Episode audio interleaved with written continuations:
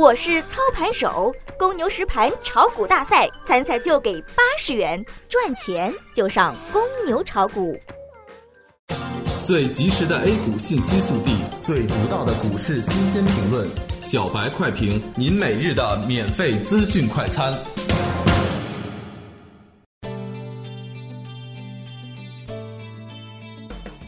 各位听友，大家好，欢迎各位收听二月二十五日的小白快评。小白快评今日午评话题：沪指中阳下跌百余点，权重萎靡，题材杀跌。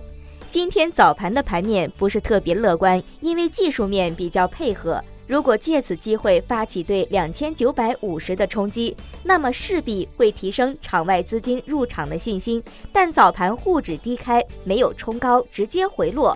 从回落的幅度来看，已经有些超出预期。开盘前在公牛炒股微博做解盘时，我们曾说过，技术上还有回踩两千八百七十，甚至是两千八百五十，再次做确认的需求。总体上风险并不大，一是两会行情还是有看点的，二是新官上任，关键时刻平准基金入场也是非常有可能的。盘中锂电池和充电桩启动，对大盘的下跌有一定的延缓作用。但大盘今天大方向还是震荡向下，能否复制昨天走势？盘中出现反转，还要看证券等权重股是否发力。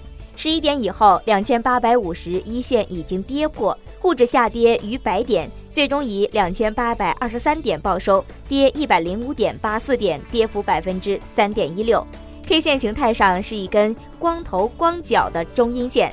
消息面上，工商银行、农业银行、中国银行、建设银行、交通银行联合宣布，今起陆续对客户通过手机银行办理转账汇款业务，无论跨行或异地都免收手续费。这对广大用户来说是个利好的消息。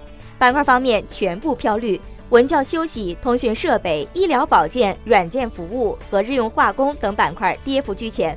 个股有十只涨停板，多为新股和利好复牌股；跌停板多达五十六只。今天出现一次回调，权重低迷，题材严重杀跌。早盘的下跌还是有点超出预期，原来预计调整到十日线就足够了，但现在看来已经接近二十日线，技术上已经严重的破位。下午要看两千八百零三的支撑力度，同时关注权重股，关注国家队的平准基金是否入场。感谢您收听今天的小白快评，本栏目由公牛财富出品，优美动听录制。明天同一时间，欢迎您继续收听。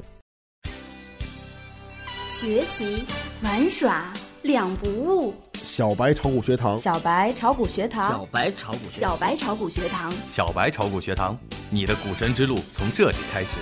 本节目由北京公牛股科技有限公司制作出品。